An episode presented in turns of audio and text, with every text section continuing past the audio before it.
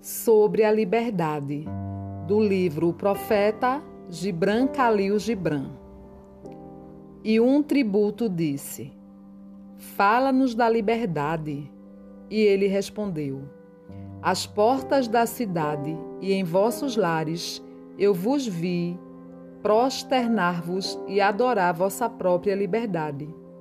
Como escravos que se humilham perante um tirano e glorificam-no, embora ele os destrua. Sim, na alameda do templo e à sombra da cidadela, tenho visto os mais livres dentre vós carregar sua liberdade como um jugo e um grilhão. E meu coração sangrou dentro de mim, pois só podereis libertar-vos quando até mesmo o desejo de procurar liberdade tornasse um jugo para vós, e quando cessardes de falar da liberdade como de uma meta e de um fim. Sereis, na verdade, livres, não quando vossos dias estiverem sem preocupação e vossas noites sem necessidades e sem aflição, mas, antes, quando essas coisas sobrecarregarem vossa vida e, entretanto, conseguirdes elevar-vos acima delas, desnudos e desatados. E como vos elevareis acima de vossos dias e de vossas noites, se não quebrardes as cadeias com que, na madrugada de vossa compreensão, prendestes vossa hora meridiana? Na verdade, o que chamais de liberdade é a mais forte dessas cadeias, embora seus anéis cintilem ao sol e vos deslumbrem.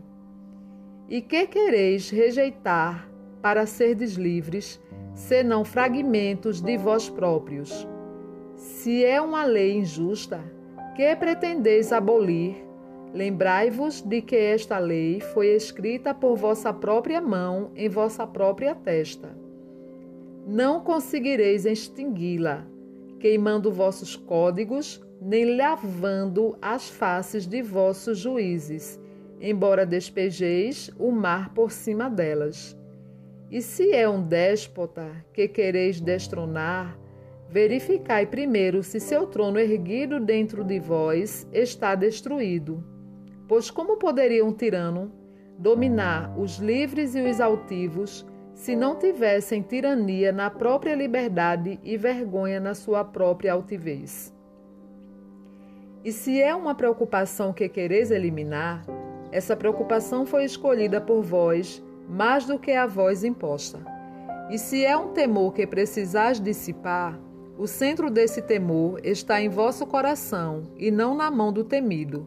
Na verdade, Todas as coisas movem-se dentro de vós, em constante meio enlace, as desejadas e as receadas, aquelas que vos repugnam e aquelas que vos atraem, aquelas de que fugis e aquelas que procurais. Essas coisas movem-se dentro de vós como luzes e sombras, em pares estreitamente unidos. E quando a sombra se desvanece e se dissipa, a luz que se demora torna-se a sombra de uma outra luz.